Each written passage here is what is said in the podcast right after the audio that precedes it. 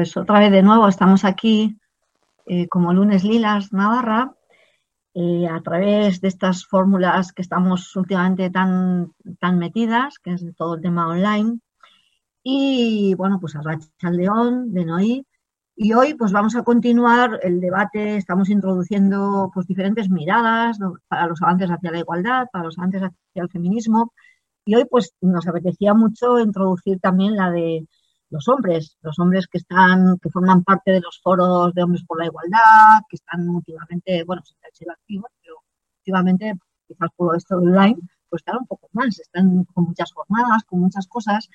Y como conocíamos, pues porque no es la primera vez que, bueno, por online no, pero físicamente ha venido a, a Pamplona José Ángel Lozoya Gómez y aparte personalmente pues le tenemos mucho cariño y es una persona además muy activa de hace muchos, muchos años, no solo en Foro de Hombres por la Igualdad, sino ha sido muy, muy conocido también por ser, bueno, por la clínica Los Naranjos, por todo el tema del aborto y también por toda su trayectoria social de, estar siempre reivindicando ¿no? lo que son los derechos, lo que son los avances hacia la igualdad.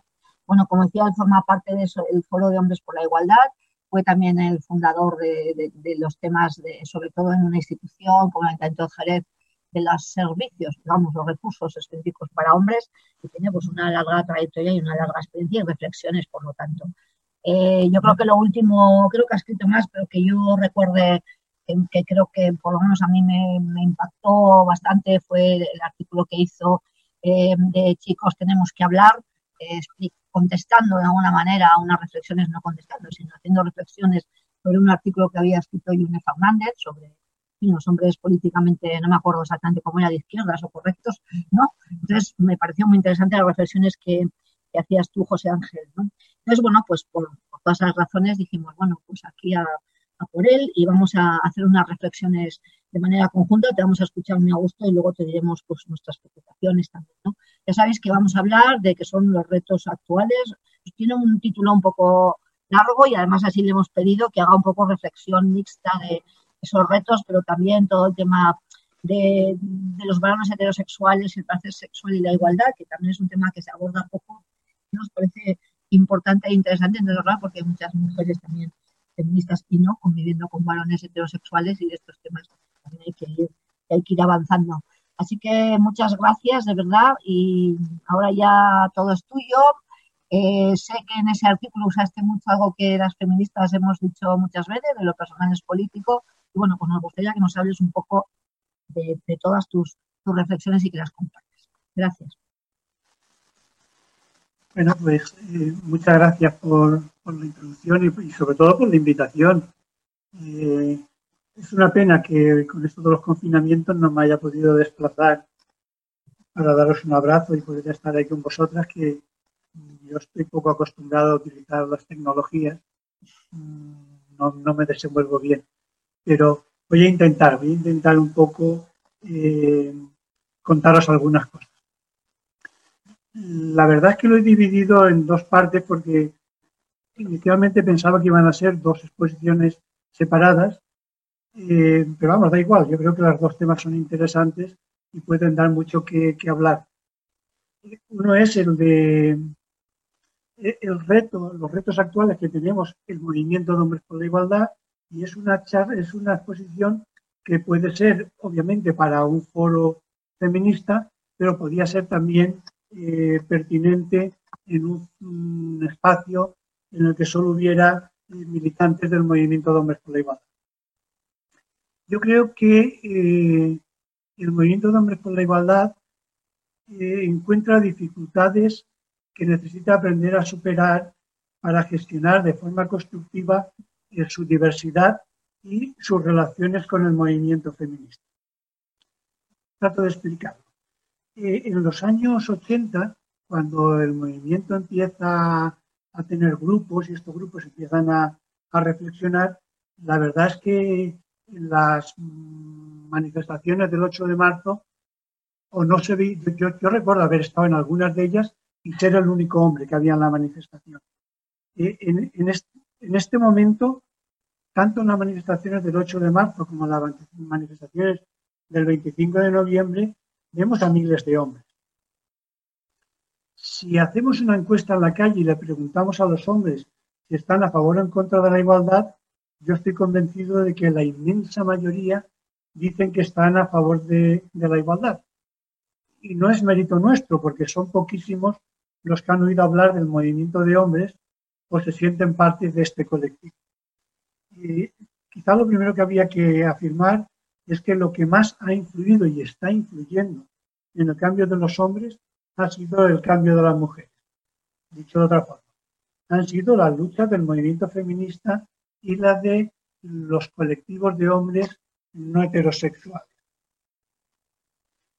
El mayor problema que hay, porque claro, en principio se podía dar, llevarnos a una lectura muy optimista. Miles y miles de hombres en las manifestaciones feministas quiere decir que el cambio ya está aquí. Pero, pero no, es, no, es del todo cierto, porque hay una gran distancia entre lo que esos hombres eh, dicen con su presencia en las manifestaciones y lo que hacen en el espacio de su vida privada. Mm, por eso, a mí me parece que es muy importante para cualquiera de los debates que tengamos insistir en una idea. Los hombres no somos lo que decimos ni lo que pensamos. Los hombres somos lo que hacemos. Y por ese criterio es por el que hay que medirnos. Así todo, también interesa dejar otra cosa clara. El movimiento de hombres por la, por la igualdad, ya, la discusión de si tiene o no tiene sentido ha quedado antigua. El movimiento de la igualdad existe, ha venido para quedarse y, a pesar de su diversidad, se puede decir que todos los grupos que pululan por el Estado coinciden en una serie de cosas. Coinciden en las críticas al patriarcado, el rechazo a la violencia contra las mujeres, la normalización de la diversidad sexual y de género, la inmersión en, el mundo de los afectos, la corresponsabilidad en lo doméstico y la crianza y la simpatía por el movimiento feminista de la igualdad. También en el rechazo a la influencia que sobre los hombres actualmente siguen teniendo las masculinidades tradicionales.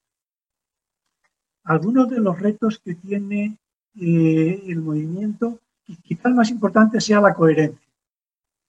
Eh, la pandemia eh, ha incrementado el tiempo de las mujeres a los cuidados y hace más urgente que nunca la corresponsabilidad de los hombres.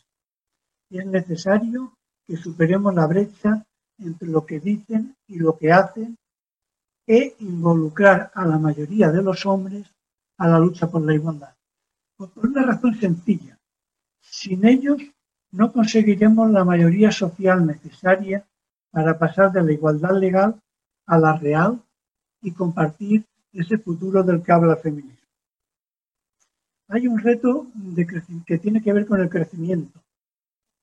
Hace poco me invitaron a una reunión de grupos de hombres de Sevilla y para mi sorpresa me encontré con que solo en la ciudad de Sevilla hay siete grupos.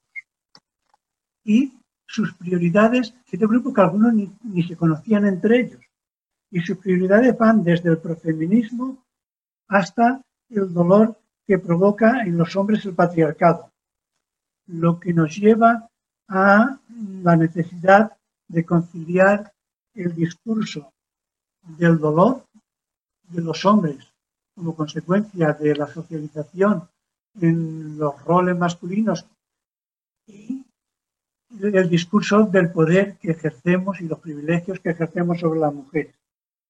Y digo que no nos queda más remedio que aprender a conciliarlos porque esta diferencia, si priorizar la igualdad, perdón, el dolor o el poder, fue lo que motivó la primera escisión en el movimiento de hombres en Estados Unidos a finales de los 60, principios de los 70. Este crecimiento que sería todos los problemas, coincide con una tendencia a la institucionalización similar a la que vivió el feminismo. Eh, eh, en aquella época en que de golpe la feminista señala... Pues, has debido quitar la voz. Yo no lo he quitado. ahora, ahora, ahora, ahora, Vale, vale, perdón. No, que digo que eh, hay, un, hay una tendencia a la institucionalización similar a la que vivió el movimiento feminista eh, a la entrada de la democracia, cuando de golpe aparece la posibilidad de participar en política desde las instituciones y ahí se coopta a toda una serie de mujeres del movimiento que se dedican a hacer políticas públicas de igualdad, pero se deja fuera, digamos, a todas aquellas mujeres, en algunos casos de las más combativas, que simplemente no veían el interés que podía tener eh, trabajar en las instituciones porque implicaba evitar morder la mano que te da de comer. Bueno, en este momento, en el momento por la igualdad, se abre el trabajo institucional como un lecho de trabajo que tenemos que aprender a gestionar. Hay un problema que es ya generacional. Las voces más conocidas del movimiento de hombres por la igualdad vamos sumando años y el discurso tradicional que venimos utilizando de autocrítica, de llamada a la pérdida de privilegios, etcétera, etcétera, hace que nos resulte bastante difícil llegar a los chavales. Pareciera ser que eh, los hombres, los jóvenes, los hombres jóvenes, siguen necesitando hacer su experiencia vital con los modelos masculinos tradicionales y comprobar que aunque consiguiendo estos modelos consigan un cierto éxito social, incluso económico, no les hace felices. Y es este no hacerles felices el que les lleva normalmente a partir de los 30 a plantearse y abrazar la igualdad. No estamos discutiendo la importancia de visibilizar y rechazar los privilegios masculinos pero no creo que la mejor forma de llegar a los jóvenes sea tratarlos como presuntos machistas que necesitan ser reeducados. Hoy la identidad masculina es mucho menos unitaria que en las generaciones anteriores y necesitamos llegar a ellos reconociendo su diversidad. El cambio, por tanto, que tendríamos que hacer en el discurso pasa por desarrollar la empatía y la solidaridad desde el respeto a la igualdad y la libertad de los y las demás. También es importante, por tanto, eh, hacer una llamada de atención para que amplíen su implicación en el cuidado emocional y sexual, lo que incluye, de eso hablaremos luego un poco con más detenimiento, la búsqueda compartida de poder. Otro de los problemas empieza a ser un problema de clase social siempre el movimiento de hombres ha estado formado por eh, una mayoría de hombres que tienen formación universitaria. Aún así, el movimiento nació y se desarrolló fuera de la universidad y estamos viendo que la universidad adquiere una influencia creciente en la construcción de los discursos, hasta el punto de que empieza a dar títulos de expertos en masculinidades que son que, dan una capacitación más teórica que práctica que nos plantea, al menos a mí me plantea, no pocas dudas. Cuesta imaginar que sea la mejor vía para promover el cambio de los jóvenes no universitarios. Solo de ver eh, la ligereza con que aquellos que pagan por liberarse de lo doméstico dicen a quienes tenemos que asumirlo lo que debemos hacer en casa. Hay un reto que es político. Las instituciones tienen la responsabilidad de demostrar al conjunto de la población que la igualdad no se olvida de los hombres. además es tremendamente peligroso, porque es lo que está alimentando el discurso posmachista que políticamente representa Vox y en menor medida al PP. La, Estrategia Nacional contra las Violencias Machistas, que se encuentra en elaboración desde el Ministerio de Igualdad, dice que va a incluir una línea de trabajo específica orientada a niños, adolescentes y hombres adultos, para animarlos a contribuir efectivamente a la prevención de todas las formas de violencia. A mí me parece muy bien, porque además no hacen más que cumplir el convenio de Estambul.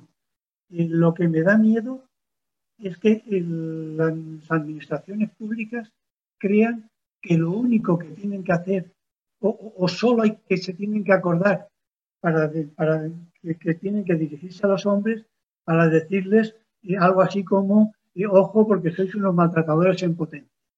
Porque entonces no están entendiendo nada. Es una forma de, no sé, me parece que es tremendamente inadecuado. Eh, entre los pocos ejemplos de iniciativas institucionales que trabajan con hombres en este momento está el programa Guisondus del País Vasco, el programa de Hombres por la Igualdad del Ayuntamiento de Jerez, que como ha dicho Teresa, lo puse yo en pie y a diferencia de lo que quiere hacer el Ministerio, aquel programa tenía dos objetivos explícitos que convendría recordar. El primero era incorporar a los hombres a la lucha por la igualdad. El segundo, promover un movimiento autónomo de hombres por la igualdad. Y en bocas de la política que, que lo puso en pie, que hizo posible que el programa existiera, se trataba de demostrar que desde la administración pública no había ningún sesgo de discriminación hacia los hombres ni hacia las mujeres, aunque la prioridad de las políticas públicas de igualdad fuera el empoderamiento de estas.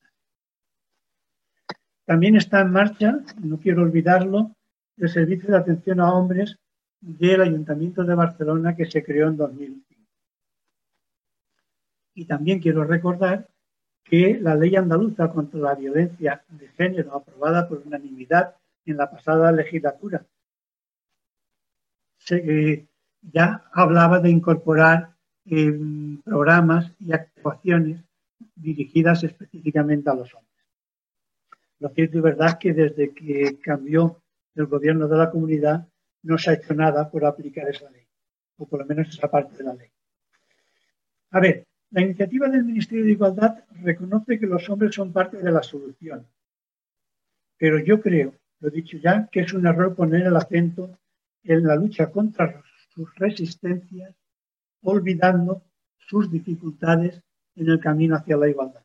Y digo dificultades eh, en temas como el ejercicio de una paternidad responsable y lo que queda todavía por andar para que se haga realidad, por ejemplo, los permisos iguales e intransferibles por nacimiento y adopción. Yo creo que el reto es fomentar el cambio acompañando a los hombres para que sean más empáticos, respetuosos y solidarios. Tenemos también un problema de identidad. Siempre ha habido eh, sectores del movimiento feminista que nos han visto como los nuevos semblantes del patriarcado, los mismos perros con distinto collar. El problema hoy es que hay hombres de nuestro movimiento que insisten en ser armados caballeros feministas, olvidando que el feminismo es la única identidad no patriarcal que las mujeres pueden reclamar como propia. No tengo problema en darle la razón a los que dicen en términos coloquiales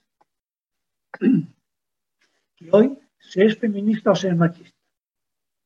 Pero si por llamarse feministas se creen con el derecho a opinar sobre cuáles han de ser las prioridades del feminismo, están reclamando el derecho a un liderazgo que olvida el lugar que ocupamos en la jerarquía patriarcal. Yo me siento muy cómodo sabiendo que soy mucho más eficaz trabajando en promover el cambio de los hombres. Es algo parecido a lo que nos ocurre con los compañeros no heterosexuales.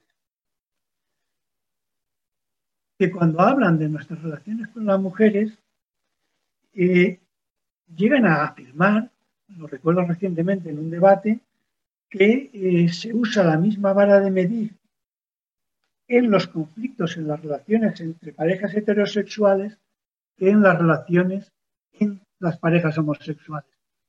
Yo no he visto nunca ningún texto que denuncie como problema la violencia luz en las relaciones entre hombres homosexuales.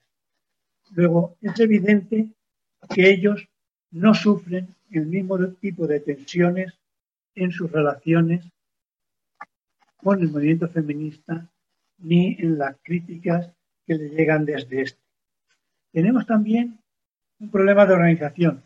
Una de las cosas que el COVID ha traído consigo, no solo en, el movimiento de hombres, sino también en todos los demás eh, sectores, ha sido un uso eh, inconcebible de Internet hace muy pocos meses, sin precedentes. Este uso de Internet ha tenido como consecuencia la cotidianidad de los contactos y de los espacios comunes entre eh, los hombres del Estado español con los compañeros de América Latina. Y nos está ayudando, eh, ha conseguido romper la distancia que antes hacía muy difícil el intercambio de experiencias. Y nos está llevando a crear un sentimiento de pertenencia a un movimiento internacional que necesitamos seguir estructurando, pero que estamos, pero que tenemos ya de alguna forma clara la necesidad de ir haciendo. Y otro fenómeno nuevo en nuestro movimiento que va a ir ganando importancia es la, aparición, no, no la aparición, pero al menos sí la mayor implantación de organizaciones internacionales mixtas como Engage o Promundo, que están impulsando la coordinación internacional en el trabajo con los hombres, naturalizando al mismo tiempo la participación de feministas interesadas en impulsar el cambio de los hombres. A mí me parece muy interesante, pero no dejo de tener un cierto temor a que esa incorporación cada vez más numerosa de feministas en el trabajo con hombres pueda contribuir a, diluir la necesidad que yo sigo viendo de un movimiento autónomo de hombres por la igualdad. por último, en este apartado, eh, comentaros la iniciativa 21 de octubre 2021. Hace 20 eh, años de las primeras jornadas sobre la condición masculina que yo monté en, Jerez y que fueron de alguna forma el pistoletazo de arranque del movimiento de hombres por la igualdad como movimiento organizado. Hace 15 años de la primera manifestación del mundo de hombres contra la violencia machista que siguiendo una propuesta de José Saramago eh, impulsamos en Sevilla el foro de hombres en 2006 y va a hacer 10 años del Congreso Iberoamericano sobre Masculinidad eh, y Equidad de Género que se celebró en Barcelona y que aprobó la Agenda de Hombres por la Igualdad, que entre otras cosas señalaba el 21 de octubre como el Día de los Hombres contra la Violencia Machista. Para rememorar estos tres aniversarios y dar un impulso al movimiento de hombres, tenemos ya tres iniciativas, tres actos que desde hoy puedo decir están convocados en Sevilla para esa fecha. Un Congreso Internacional sobre Hombres, Masculinidades y Justicia de Género que se va a montar en la Universidad de Sevilla. Un encuentro con una agenda feminista para hombres que culminará un proyecto de, investigación, acción, participación que va a impulsar sobre todo Men Engage y una manifestación de hombres contra el machismo que va a convocar el Foro de Hombres por la Igualdad. Con esto, por abreviar un poquito, porque no quiero extenderme demasiado, voy a dejar un poco zanjado eh, de momento el tema de los retos. Y voy a pasar a hablar un poco más de la sexualidad, de esa segunda parte de la eh, exposición que se llamaba Varones heterosexuales, placer sexual e igualdad. El título acota y alterna. No voy a hablar de la sexualidad de los hombres, voy a hablar de la sexualidad de los hombres predominantemente heterosexuales. Y digo predominantemente porque lo de heterosexuales siempre lo digo entre comillas. Bueno, en cualquier caso, eh, yo parto de la idea de que los hombres eh, son, somos algo menos machistas que la generación de nuestros padres. Aunque es verdad que el cambio se está produciendo de una forma mucho más lenta de lo que sería deseable. Pero eh, los cambios, si los observamos, son más apreciables en los espacios públicos que en el hogar. y mucho más apreciables en el hogar que en la cama. Podríamos decir que la sexualidad es el espacio que mejor resiste el avance de la igualdad. En parte porque confundimos la intimidad con el secreto y nos cuesta politizar la intimidad y airear las dificultades afectivas y sexuales. En parte también porque la sexualidad sigue siendo la única actividad que se supone que hemos de dominar sin que nadie asuma la necesidad de la educación sexual. Esta inhibición de las instituciones, de la familia y de la escuela obliga a cada cual a buscarse la vida. Nos formamos, por tanto, a través de los juicios y comentarios que se oyen en la familia, entre los iguales, en los medios de comunicación y cada vez más con la pornografía. El porno se ve, se comenta e intercambia desde edades cada vez más tempranas, proporcionando un aprendizaje muy poco útil en las relaciones con las personas reales. Hace poco estuve en un instituto que hacía años que no iba y me quedé alucinado de la cantidad de porno que tenían los chavales con 12, 13, 14 años en sus móviles. No quiero dejar de nombrar, porque sigue teniendo todavía un peso, la distinta consideración social que sigue mereciendo la masturbación y la promiscuidad en chicos y chicas. La heterosexualidad, que esto es lo que vamos a hablar, es una construcción social histórica y excluyente que fuerza una represión interna y externa, que se presenta como natural para someter el deseo, coartar la búsqueda del placer y sustentar las relaciones del poder. La heterosexualidad genera homofobia, limita el placer a los genitales, convierte el coito en sinónimo de relación sexual completa, censura la sexualidad en las edades no reproductivas, disocia la sexualidad de la afectividad, fomenta la iniciativa unilateral en los varones, promueve la resistencia al uso del preservativo y contribuye a explicar el consumo de, la prostitución. Pero el cambio de las mujeres ha agudizado la crisis de los, de los heterosexuales. Muchos de los problemas sexuales que tienen hoy las mujeres heterosexuales los explica como nadie Ana Requena en su libro Feminismo Vibrante. Y yo me limitaré a recomendar su lectura. Para entender cómo afectan estos cambios a los hombres, estos cambios de las mujeres, eh, vale la pena recordar que a los hombres se nos ha construido como portadores del deseo, sujetos activos, siempre dispuestos, y esto es muy importante, responsables de tomar y llevar la iniciativa. Es un privilegio que pagamos con un precio, la responsabilidad del éxito o fracaso en el encuentro sexual. Los varones tradicionales se ven a sí mismos como portadores de la pasión o el deseo, viven la masturbación como un sucedáneo que a ser la única práctica que nos acompaña toda la vida. Se plantean el cortejo como una obligación, aunque en realidad esa chica no les interese. No sabe por qué las mujeres aceptan o no tener una relación. Piensan que lo que tienen es un deseo abstracto de hombre. Dan mucha importancia al coito, aunque lo nieguen. Tanto la impotencia como la eyaculación feroz tiene que ver con el coito. Tras el coito, tienden a creer que éste les da algún derecho sobre ellas. Pero para ellos es fundamental dejarlas contentas y por eso al acabar el primer encuentro sexual siempre piden nota. Como, como, como está. Y de alguna forma nota en comparación a posibles parejas o amantes anteriores que haya tenido allí. Reducen su propio placer a la mera descarga simbólica de una descarga física. Su autoestima depende, por tanto, del placer que sean capaces de proporcionar a su pareja.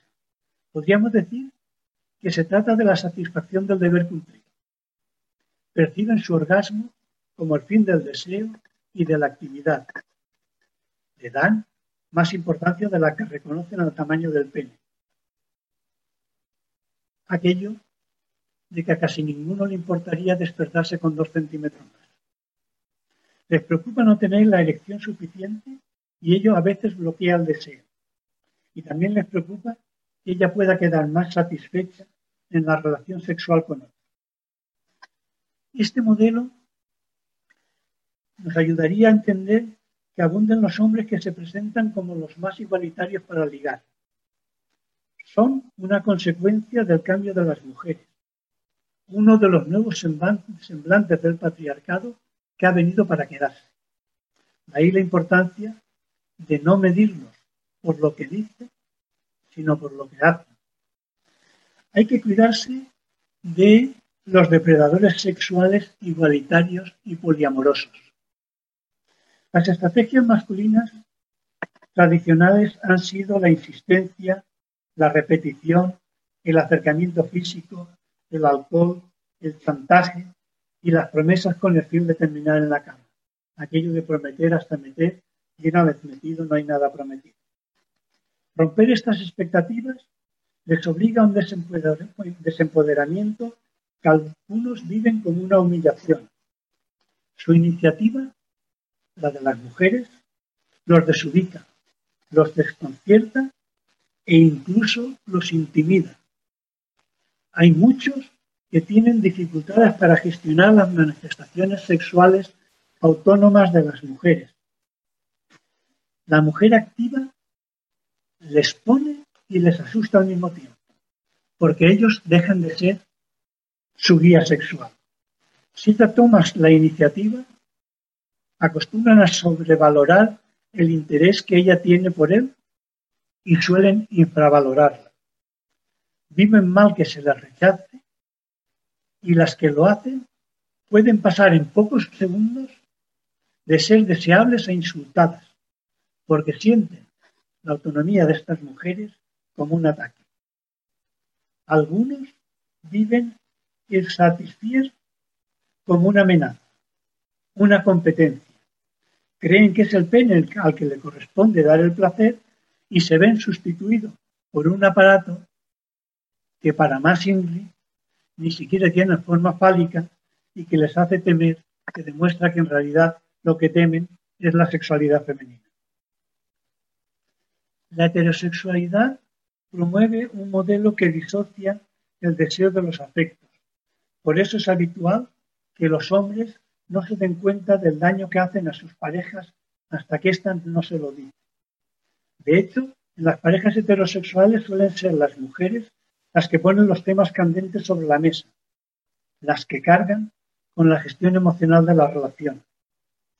La gestión emocional de las relaciones de parejas es un tema que, por raro que parezca, no suele ser objeto de debate en el movimiento de hombres por la igualdad. La monogamia entre, las, relaciones heterosexuales se plantea como una renuncia mutua al sexo con otros o con otras.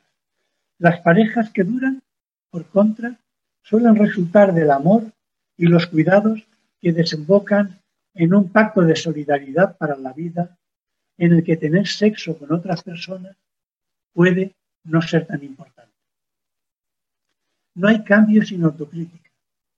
La búsqueda del placer en las relaciones plantea a los hombres la necesidad de renunciar a la iniciativa unilateral, de reconocer su desconocimiento de la sexualidad y de la respuesta sexual femenina, de dejar de vivirse como los únicos responsables del éxito o fracaso del encuentro sexual, de ceder la iniciativa y ver que no pasa nada por ser copilotos, de dejarse llevar por las sensaciones y los sentimientos y de perder el miedo a perderse en las relaciones. ¿Alguna conclusión? Hablar de sexualidad es hablar de placer. Para conseguir la igualdad hay que cambiar la subjetividad masculina. Pero la igualdad no facilita necesariamente las cosas, porque cuestiona el modelo tradicional y obliga a tratar a la pareja como un igual que busca un placer equivalente, lo que obliga a entenderse, a encontrarse. En las consultas, las mujeres suelen plantear preguntas relacionadas con la obtención del placer y los hombres con la eficacia. De hecho, cuando llega a consulta una pareja con problemas sexuales y les preguntas cómo los resolverían, sobre todo con problemas de deseo, ellas creen que eh, la solución pasa por mejorar la relación y ellos piensan que pasa por cambiar la cama. En términos coloquiales, por hacer el cama Comentario final. Solo se puede ser libre entre personas libres. Y coincido con Ana Requena en que debemos dejar de hablar de consentimiento, porque presupone que el hombre es el deseante y ella la que consiente o no consiente. Es preferible hablar de deseo y de consenso. De un consenso que puede variar a lo largo del encuentro. Aceptar una relación, consentir una relación, no implica consentir el desarrollo de la misma y en cualquier momento podemos decir que se acabó. El deseo es el gran ausente de nuestros días. Hoy que se apoya más que nunca, es cuando menos deseo hay. Y los hombres tienden a disociar lo que ocurre en su pene de su deseo, pese a que el deseo es imprescindible para lograr una erección. Yo creo que con lo que he dicho hasta ahora da pie a que hablemos un ratito. Mm, gracias por escuchar.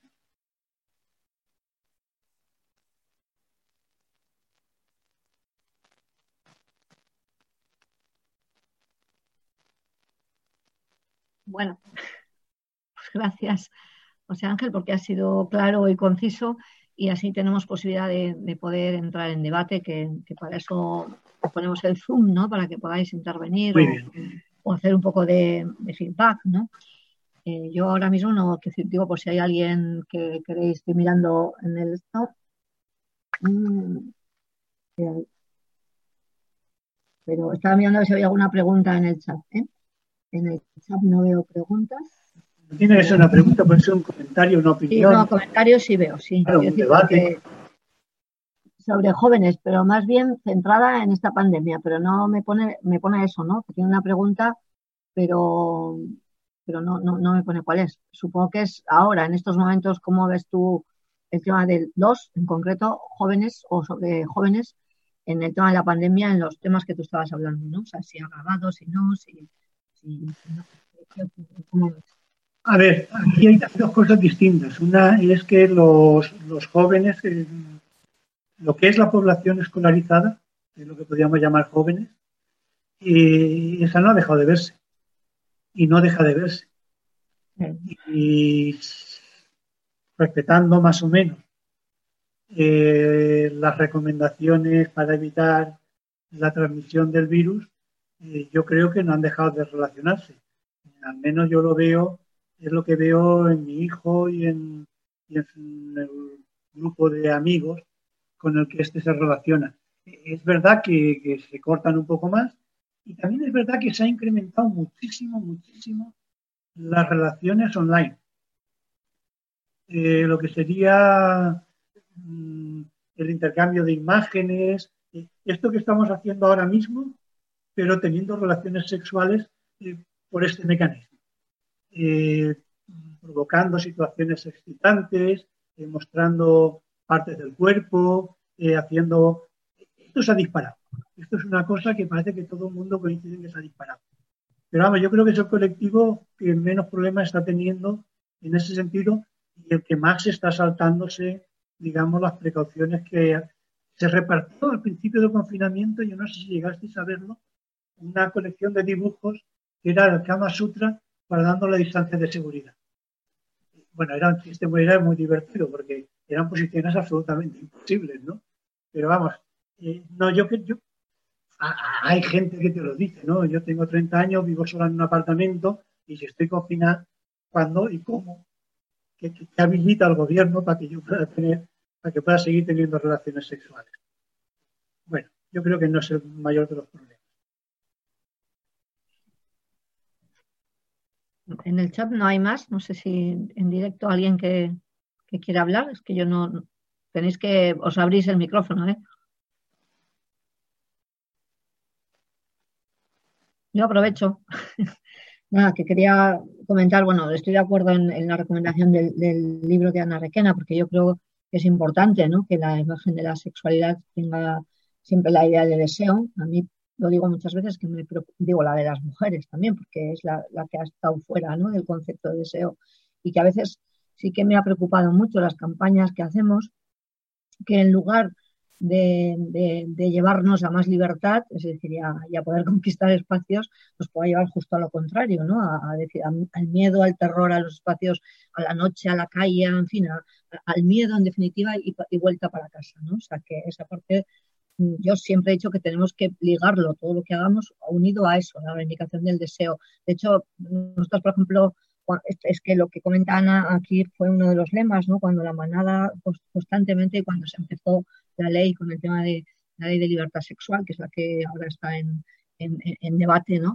Que era eso, es decir, que tenemos que ir más allá del, del concepto del consentimiento, porque consentir es que consiento ante el deseo de alguien. O sea, le doy, digo que sí, pero no es el mío, definitivamente, ¿no? Y sí que la idea de eso, de consenso y deseo, yo creo que eso lo tenemos que extender mucho más, porque, porque si no caeríamos también en, un error, ¿no? A mí sí que me interesaba, por ejemplo, eh, saber eh, en estos momentos, tú comentabas, en ese momento la verdad que se me ha ido un momento y no te he entendido bien el tema de eh, a quién representa o qué hay ahora en Hombres por la Igualdad, ¿no? Me he perdido ahí un pelín, has hablado algo de clase social, tal, pero no sé, quiero decir, si es muy intergeneracional, si no, si se apunta con más fuerza en algunos espacios más que en otros, o aparte de lo que has explicado, de toda la conexión, el hecho de ir conociéndose unos con otros por todo el mundo, ¿no? O sea, no sé, si podías un poco, por saber un poco, ¿no? Dónde está situado eh, en, esa parte, ¿no? ¿Qué tipo de hombres eran? A ver, yo creo diverso, me imagino. Sí, sí. A ver, no, no, sé si estaba, estaba viendo el chat, igual se me ha ido, me he desconcentrado un poquito, pero eh, yo creo que los hombres se van a poner de moda. Es decir, sí, yo llevo, yo llevo eh, más de 20 años reivindicando que las instituciones tengan en cuenta a los hombres y explicando lo peligroso que es eh, el olvido de los hombres en las políticas públicas de igualdad, porque están dando de alguna forma eh, leña al discurso de que las feministas lo que quieren con el rollo de la igualdad es darle la vuelta a las relaciones de poder entre los sexos y, las políticas de igualdad eh, se llaman de igualdad, pero en realidad van en contra de los hombres. Entonces, eh, llevo 20 años diciendo que es un error. Vale, pues yo creo que en este momento eh, yo tengo la sensación de que nos vamos a poner de moda y que ahora va a haber dinero y campañas, iniciativas dirigidas a promover, a llegar a los hombres. Yo iba a decir a promover el cambio de los hombres, pero no estoy seguro que sea eso. dirigidas a los hombres. Ya hemos visto algunas con el tema de la prostitución. Eh, y estamos viendo que la cosa apunta a que ahora va a haber muchas dirigidas al tema de la violencia contra las mujeres. En uno y otro caso es dirigirte a los hombres metiéndole el dedo en el ojo. No digo que lo que se les diga no sea absolutamente lícito. No estoy discutiendo eso. Estoy diciendo que si yo me quiero dirigir eh, a un colectivo, no me dirijo eh, pegándole gritos diciéndole lo malo que es. Yo lo que tenga que decir se lo voy a decir. Pero si quiero que un colectivo cambie, tengo que tener en cuenta dos cosas. Tengo que tener en cuenta sus resistencias al cambio y exigirle ese cambio, pero tengo que tener en cuenta también para aquellos que están dispuestos a cambiar cuáles son sus dificultades y ayudarles a superarlas.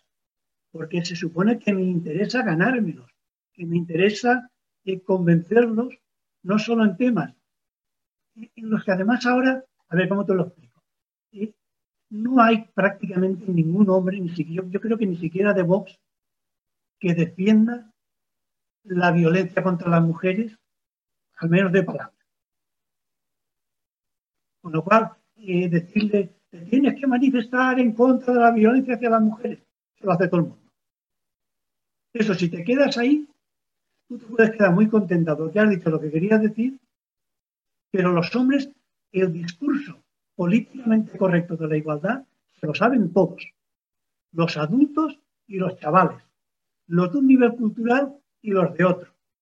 Entonces, la forma de exigirles eh, coherencia, que yo creo que sería el mensaje, exigirles coherencia entre aquello con lo que dicen estar de acuerdo y lo que hacen sería quizá la clave. Pero no creo que las cosas vayan por ahí. Bueno, el hecho de que se vayan a poner de moda tiene eh, otro problema. Si a las administraciones les da por empezar a pensar en técnicos que sean técnicos de igualdad para hombres, ¿sí? ¿a quién van a contratar? Si echan mano del funcionario más majo, pues en algunas ocasiones acertarán, pero en otro montón de ocasiones pasará lo que pasó en su día con algunos de los institutos de la mujer que yo pude conocer más de cerca, que eran funcionarias que no tenían ninguna trayectoria feminista, pero que en tres meses se ponían un poco al día de las cuatro verdades del barquero y funcionaban. Y funcionaban y sacaban adelante, por lo menos cubrían el papel. Pero dejaban fuera a tantas y tantas feministas que yo había conocido partiéndose la cara en los años difíciles a las que no se les daba trabajo. E, en este caso, además, esto viene acompañado de algo que he señalado solo de pasada. Eh, ya mismo, en un año o dos, van a salir las primeras promociones de expertos universitarios en masculinidades e igualdad. Gente que seguramente eh, serán capaces de desarrollar un discurso coherente y demostrarán tener un cierto conocimiento de las claves que se manejan eh, eh, en los feminismos e incluso, si me en el movimiento de hombres por la igualdad, pero que no sé cómo se va a hacer para garantizar que esa adquisición de conocimientos vaya acompañada de cambios personales. Eh, bueno, a mí eso me preocupa y me preocupa, me preocupa bastante, la verdad, que haya que, que lo importante ahora sea llegar a la institución con tu título de experto universitario en masculinidad e igualdad y te pones por delante de todo el. Luego, respecto a qué va a pasar con... Bueno, luego hay otra de las cosas que es lo que yo venía a decir. Cada vez son más eh, los, las ONGs que trabajan con hombres y cada vez son más las feministas que trabajan en esta ONG y que centran la mayor parte de su trabajo en el trabajo con hombres, no en el trabajo con mujeres. En principio, nada que objetar. En principio, nada que objetar. Eh, Claro, lo único que, me, que no sé cómo interpretar es que cuando la gente dice vamos a trabajar con los hombres, es evidente que quien lo dice no es hombre, es como aquella gente que dice yo llevo muchos años trabajando con gitanos. Hasta ah, claro que tú no eres gitano ni vives lo que viven los gitanos y que hablas desde fuera. Y que aunque te sepa la teoría mejor que los gitanos, no te pones nunca en, tus zapatos, en sus zapatos. ¿Vale? Bueno, es eso lo que yo decía, que si eso no puede, de algún modo, contribuir a diluir la necesidad de un movimiento de hombres. Por otra parte, y eso me llena de alegría, eh, cuando yo hacía referencia a, ese, a esa reunión a la que me invitaron a introducirla, que era un encuentro de grupos de hombres por la igualdad de Sevilla, y me encuentro, yo pensaba que en Sevilla había un grupo o dos, y ahora me encuentro siete grupos de hombres, de cinco de los cuales no tenía ni noticia. Y eran, bueno, pues eran un auténtico relevo generacional, porque eran jóvenes, eh, o chavales en torno entre los 25 y los 35 años, que habían surgido por unos, en, unos casos por influencia de las feministas de, de, su, de su centro social, en otros casos porque yo había dado, yo o cualquier otro, habíamos dado allí una conferencia y después de esa conferencia ellos habían empezado a reunirse pero lo cierto es que había siete grupos, con independencia de lo que duren. Quiero decir que, el surgimiento y duración más o menos eh, en el tiempo de esos grupos y, luego, posterior desaparición de la mayoría, pero el surgimiento de grupos es tremendo. Están saliendo muchos grupos de forma espontánea que, tienen un cierto desarrollo y que viven. Lo que quiere decir que eh, eh, el cambio del movimiento de mujeres que provoca el cambio de los hombres y que hace que esto vayan a las manifestaciones feministas, más lo poco que podemos aportar el movimiento de hombres por la igualdad a este cambio, ha generado el surgimiento espontáneo de cientos de grupos de hombres en los sitios más insospechados que hacen algo que nosotros empezamos a hacer hace 35 eh, años, pero que es muy bonito. A, eso un poco me refería con lo que está pasando eh, en este tema. No sé, vuelvo a decir si hay alguien que quiera hablar por el chat. Lo único, bueno, te comenta eh, Arconada, que amigo tuyo también, ¿no? Miguel Ángel Arconada, que, tienes razón en cuanto a que la forma es la explicar la diversidad de los hombres y que el tema no se puede entrar diciendo tú eres un maltratado de impotencia, sino al revés, ¿no? Desde lo positivo tú puedes ser, establecer unas relaciones igualitarias y por tanto, lo digo un poco para todo el mundo, ¿no? O sea, que, es otra forma de, trabajar. Eh, otras personas nada te saludan, eh, que, tienen que, irse porque no sé qué pasa, bueno, hoy estos días que estamos petados y petadas de, cosas, ¿no? Online por todos los sitios, vamos a acabar con la cabeza así. Y bueno, yo digo, si hay alguien, levantar la mano, decir un poco que se os vea para, para poder intervenir. Bueno, mientras intervienen o no intervienen, eh, a ver. Yo creo que el movimiento de hombres por la igualdad en este momento eh, es un poco demasiado monotemático. ¿Cómo lo diría? A ver. Es inevitable que haya algunos temas que sean absolutamente centrales y lo van a seguir siendo siempre porque son la columna vertebral de nuestra razón de ser. Uno es las, distintas violencias contra las mujeres y, los hombres que, que menos ajustan al rol masculino tradicional y eh, es necesario que, siga siendo un tema central como eh, avanzar en la renuncia a los privilegios masculinos. Vale. Pero ese tema, quisiera que se me entendiera positivamente. A mí ya llega un punto que me aburre. Y yo sé que a eso le voy a tener que dedicar el 80% de las energías, pero me aburre discutir siempre de algo que está muy discutido. Entonces, por ejemplo, si hablamos de violencia contra las mujeres, ¿por qué hay tan poco interés en el movimiento de hombres por la igualdad? En discutir sobre eh, la gestión emocional en las relaciones de pareja o en la familia.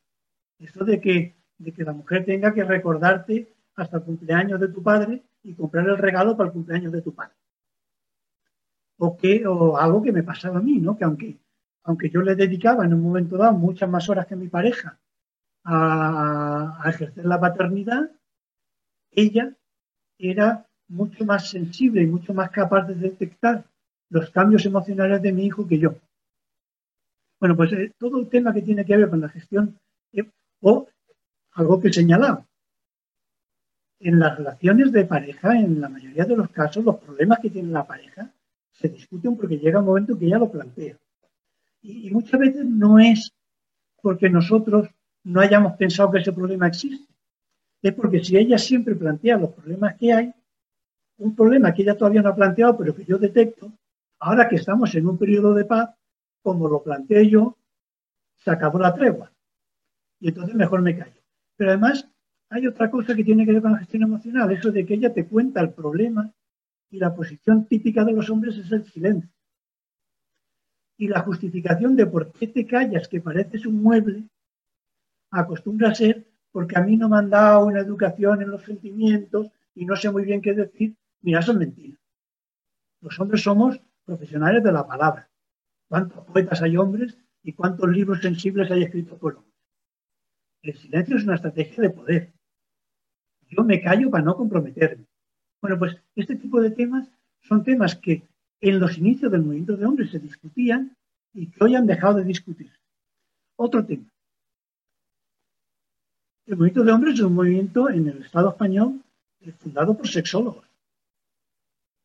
Bueno, pues hace ya más de 10 o 15 años que el movimiento de hombres se pasa el día hablando de, los colectivos de la diversidad sexual, que si los, el respeto a la normalización de los homosexuales, la normalización de la transexualidad, que si patatín, que si patatán, pero no se habla de las, de las relaciones heterosexuales.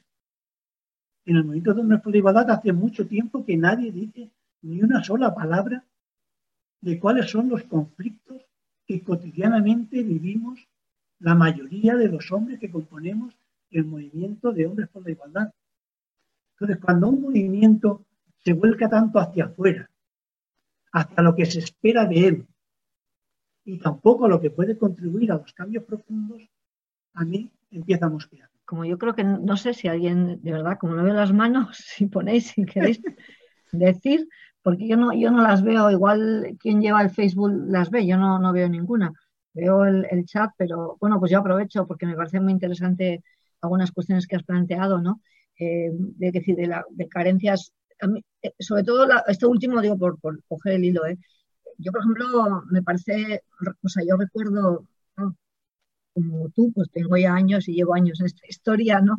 Nosotras empezamos fundamentalmente justamente a la inversa, es decir, empezamos haciendo lo que es los grupos de autoayuda, ¿no? De, conocimiento personal, de transformación personal, de nuestro cambio personal colectivamente, sí. O sea, eh, nuestro objetivo era para afuera, pero nos trabajábamos nuestro cuerpo, nuestras vidas, nuestras relaciones en base a esos grupos. O sea que, por cierto, yo no, veo el problema solo, lo digo aquí, lo lanzo ya en el tema de en los grupos de hombres por la igualdad, que esa parte no entre, ¿no? También lo veo en, los grupos actuales feministas, ¿eh? es decir, que se ha desconectado bastante muchas cosas también con el cambio personal porque vamos por otras vías en este momento.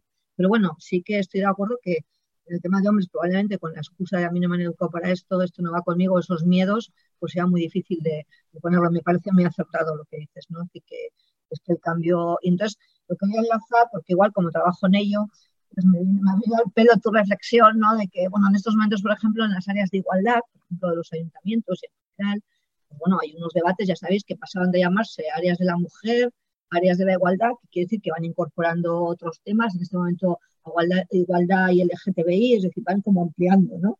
Entonces, claro, el debate es, bueno, vale, soy partidaria de que se amplíen pero lo que se dice es también que haya personas, digamos, especialistas también en los diferentes temas, porque una persona de todo, porque si le encasquetan todo, no puede saber, ¿no? Y estoy de acuerdo, nosotras ese debate tienen que entrar, si se va a trabajar con hombres, es bueno que haya hombres, o sea, los diferentes o diferentes. No digo que una como yo feminista no pueda, pero creo que merece la pena lo mismo que si va a haber eh, trabajo con el LGTBI, haya personas también que trabajan ese tema específico, ¿no? Pero mm, antes nos ha pasado igual, ¿eh? Con las técnicas de igualdad, es decir, eh, lo que venían mujeres, chavalas estupendas, pero con una disociación terrible de la práctica feminista. Es decir, saben mucho, pero no hay práctica, no hay toda esa evolución personal, todo ese desarrollo, y se nota muchísimo ¿no? del, trabajo, es decir, de cómo haces empatía, eh, cómo te analizas las cosas políticamente también, es decir, qué tipo de, qué quieres conseguir, de qué formas. Entonces, bueno, sí que creo que es un tema que va a estar ahí, estoy de acuerdo, yo creo que viene pegando fuerte esto de los hombres eh, por la igualdad y que, bueno, que lo importante es que es necesario, está claro, pero que a si lo conseguimos hacer un, poco bien, un poco. a ver, mira, cosas que me ha sugerido tu, comentario, ¿no? Eh, desde el retroceso que ha habido en el feminismo en relación con, por ejemplo, el autoconocimiento, que yo creo que hay un retroceso alucinante. Yo no voy a hablar porque yo no hablo de temas de mujeres pero te puedo asegurar que en Andalucía hubo un momento en que todos los centros de salud de la comunidad autónoma medían diafragmas y las feministas actuales de 30, 40, 35, de 40 años no saben ni lo que es. ¿Vale? Con lo cual, fíjate el retroceso que ha llegado hasta el punto de que ya no se mide en ningún centro de salud y las multinacionales han dejado de distribuirlo en Andalucía. Pero la reflexión a la que me ha llevado no era esa, sino a, cómo empezaron los grupos de hombres. Los grupos de hombres empezaron siendo no exactamente grupos de autoayuda, porque siempre dijimos que no eran terapéuticos, pero sí eran grupos de autoconocimiento, no de autoconocimiento del espejo, la linterna y el espéculo, no, pero sí de autoconocimiento de eh, en qué medida el traje en el que se nos había educado acerca de la masculinidad nos hacía infelices o hacía infelices a las compañeras con las que vivíamos o con las que ligábamos o con las que teníamos relación. Ese fue el inicio de los grupos. Los grupos de hombres, eh, vamos, voy a hablar de los dos primeros, que son el que yo monto en Sevilla en el 85 eh, por la envidia que me daba ver el grupo de autoconocimiento en el que estaba metida mi pareja, Magdalena, y el grupo de Valencia, que se monta también en el 85 a propuesta de Fina Sanz. Por aquello del psicoerotismo masculino y femenino. ¿vale? Con lo cual eran grupos en ese sentido de autoconocimiento personal en todo lo que tiene que ver con la sexualidad y el género. Tan importante era eso para nosotros que tardamos 14 eh, años en dar el salto a la, escena pública. Es decir, durante eso, hasta el año, hasta que no matan a una hora antes, y en Sevilla decidimos sacar el primer manifiesto de hombres en contra de la violencia ejercida por hombres contra las mujeres, había personas, José Vicente Marqués, eh, Juan Luis García, yo, Joan Vilches, que salíamos en televisión, que hacíamos cosas en medios, pero ni un solo grupo de hombres. Los hombres como colectivo no tenían voz en ninguno de estos debates. No va a ser hasta la muerte de Anorantes, del 85 al 98, 13 años más tarde, que tardamos en salir. Y es un debate, porque además supone una cierta escisión en el movimiento, gente que no lo veía. Pero con aquello del silencio nos hace cómplices. Tan en serio nos tomamos lo de que el silencio nos hace cómplices. Y tanta fue la presión que empezamos a recibir social de tenéis que tener posición ante esto y lo otro y lo otro y lo más allá, que dejamos de hablar de nosotros. Y el discurso en el nosotros ha dejado de desarrollarse. El discurso público del movimiento de hombres por la igualdad es un discurso para el mercado, es un discurso para la calle, es un discurso político. Por eso, de alguna forma, me da tanta alegría, a pesar de lo verdes que están y la cantidad de cosas que yo podía señalar como insuficiencias, enterarme que en Sevilla hay cinco grupos, siete, pero cinco, de los que no tenía ni la idea de que existían, porque están centrados en el análisis de aquello con lo que necesitan romper, más que en la necesidad de explicar socialmente y en la calle eh, lo que tienen que hacer el resto de los hombres. Y por eso yo creo que, eh, que se va a dar sí o sí una confluencia entre la demanda, eh, la necesidad de un discurso público con la inevitabilidad de mantener el discurso o los debates sobre el cambio personal. Esta parte del cambio personal es el que yo no sé y desconfío mucho de que la universidad vaya a ser capaz de cubrir. Yo, estoy encantado, ¿verdad? Que nosotros hemos estado loco porque la universidad montara jornadas y eh, pusiera, siempre hemos estado queriendo que las retóricas sobre masculinidad llegaran al mayor número de sitios posibles. El problema es cuando se apropian. El problema es cuando eh, surgen personas, voces de, hombres de recorrido desconocido que se convierten en autores de éxito, eh, que, se convierten en directores de másteres.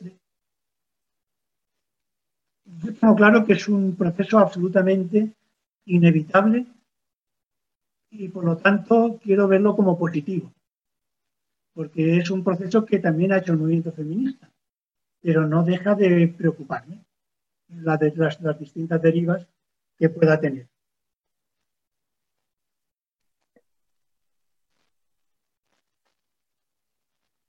¿Alguna mano? Ah, hay, temas que no estamos sacando, ¿eh? Lo digo porque, a ver, por hablar de temas, de temas que no estamos sacando. Yo estoy encantado con que nadie haya sacado el tema de la prostitución. ¿Qué te iba a decir ahora? bueno, estoy encantado, pero vamos, si quieres hablamos de eso.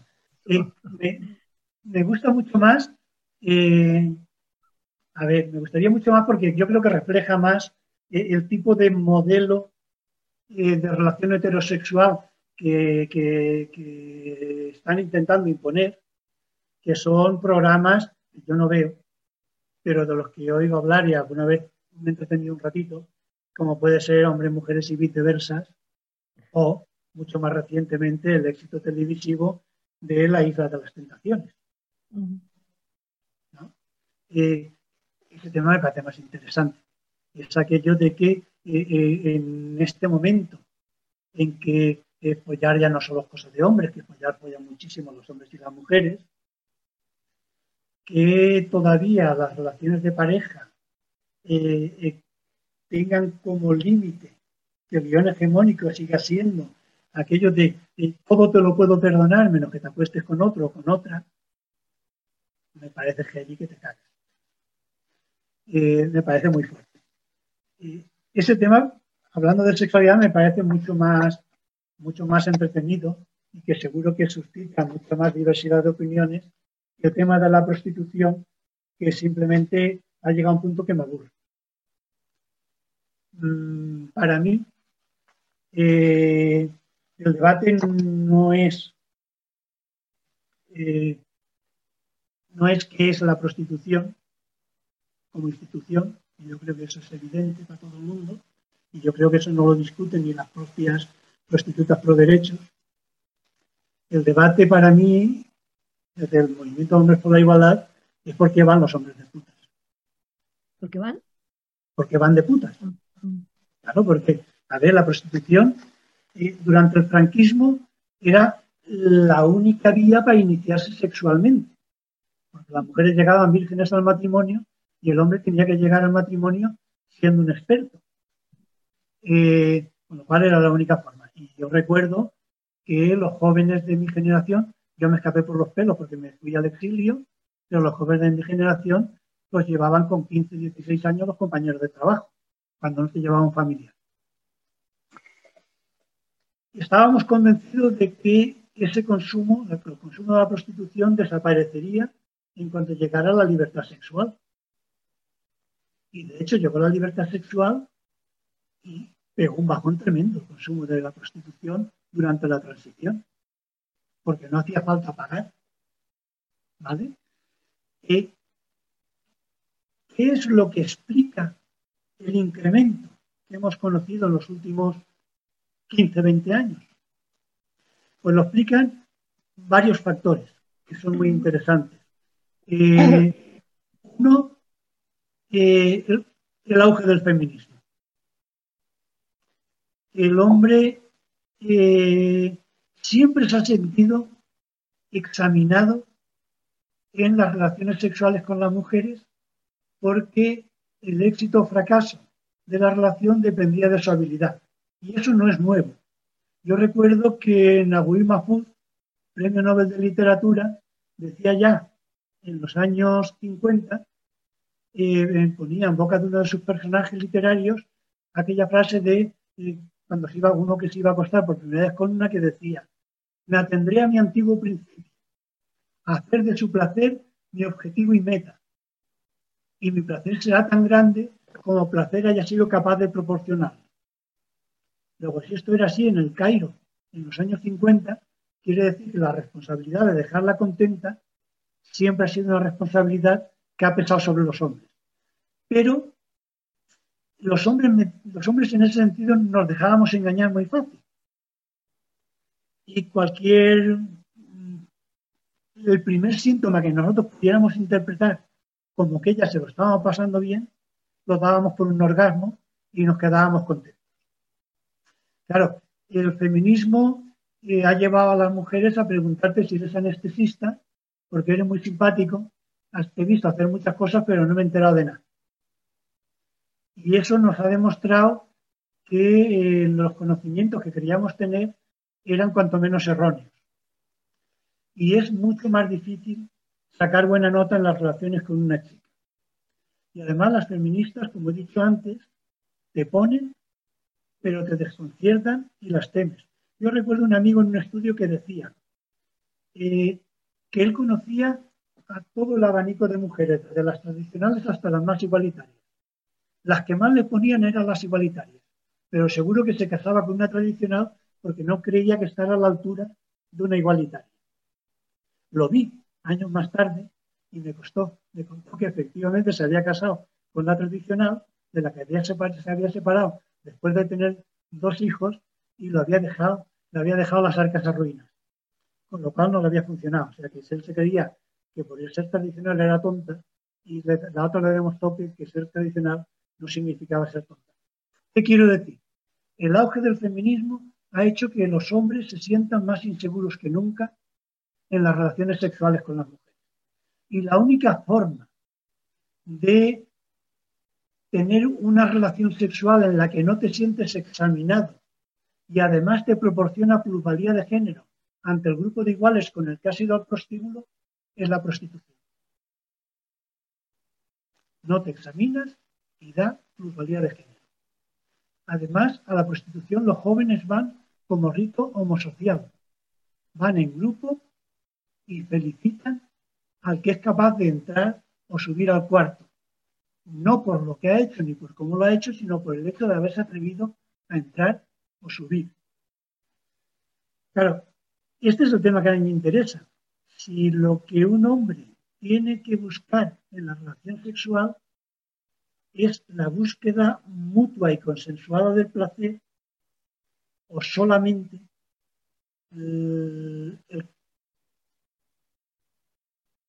la negociación de vamos a hacer esto a cambio de tanto dinero y tu placer me es indiferente. Ese es el debate que a mí me parece interesante si voy a hablar de sexualidad masculina. El otro eh, lo dejo para el feminismo que tiene su debate muy planteado y solo hay una cosa que me, que me duele de las posiciones más abolicionistas. Mira, yo tengo, eh, por mi trayectoria, yo vengo del marxismo y yo recuerdo eh, cómo empieza la internacional en las dos versiones, tanto en la socialista como en la comunista. Aquello de arriba, parias de la tierra, empieza América Legión, o aquello de eh, arriba los pobres del pan, como era, en pie los esclavos del pan, los esclavos sin pan, arriba los pobres del mundo, en pie los esclavos sin pan. Estas eran las dos letras. En los dos casos ¿Quién es la famélica legión? ¿Quién son los esclavos sin pan? A los que les pedíamos que se pusieran en pie y lucharan por sus derechos. El colectivo al que le queremos quitar la voz, cuando pide que se le escuche.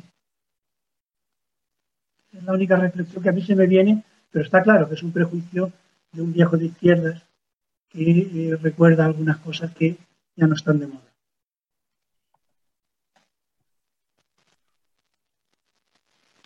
Pues yo creo que seguimos sin tener palabras.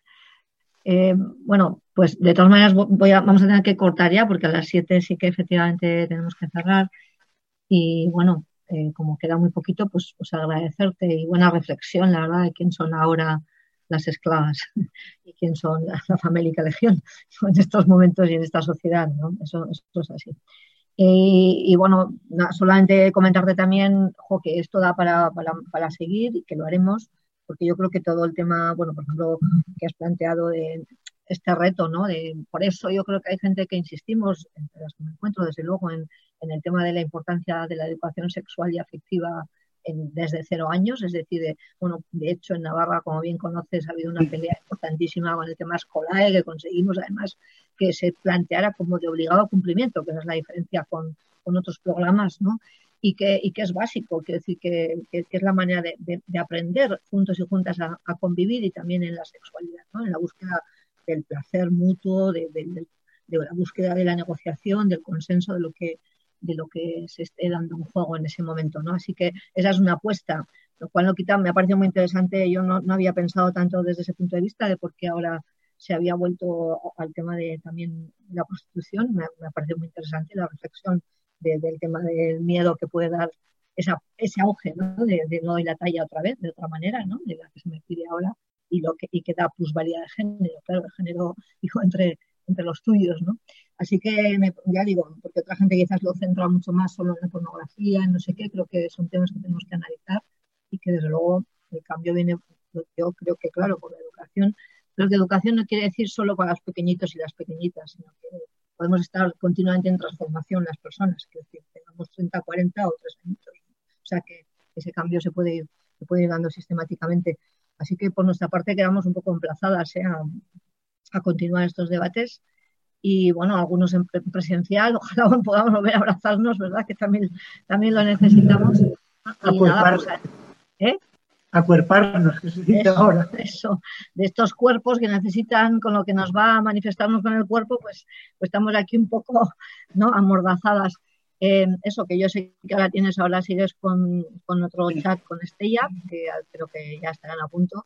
Y bueno, pues eso, un placer haberte visto. Yo no sé si alguien se queda por ahí con ganas de decir algo, yo miro el chat por si acaso, pero ya veo que se despiden, que nos dan las gracias. Y, y, bueno, pues que lo dicho, a continuar, las reflexiones es lo que aprovechar estos espacios para seguir pensando también. Solo medio minuto. Sí, sí. Yo no, no, dudo de la importancia de todo lo que es la sociedad fármaco-pornográfica de la que nos habla. A.V. Preciado. Sí, sí. Eh, y, y, y, con respecto al movimiento de hombres, a ver, el reto del movimiento de hombres es demostrar que se puede ser hombre de una forma diferente a como nos marcan los modelos masculinos tradicionales. Ese es el reto. Y eso pasa por eh, ser crítico no solo con lo que tiene que ver con las relaciones de poder, aunque esa sea la prioridad, sino con todo lo que tiene que ver con la masculinidad, porque el objetivo, no nos olvidemos, es de construir.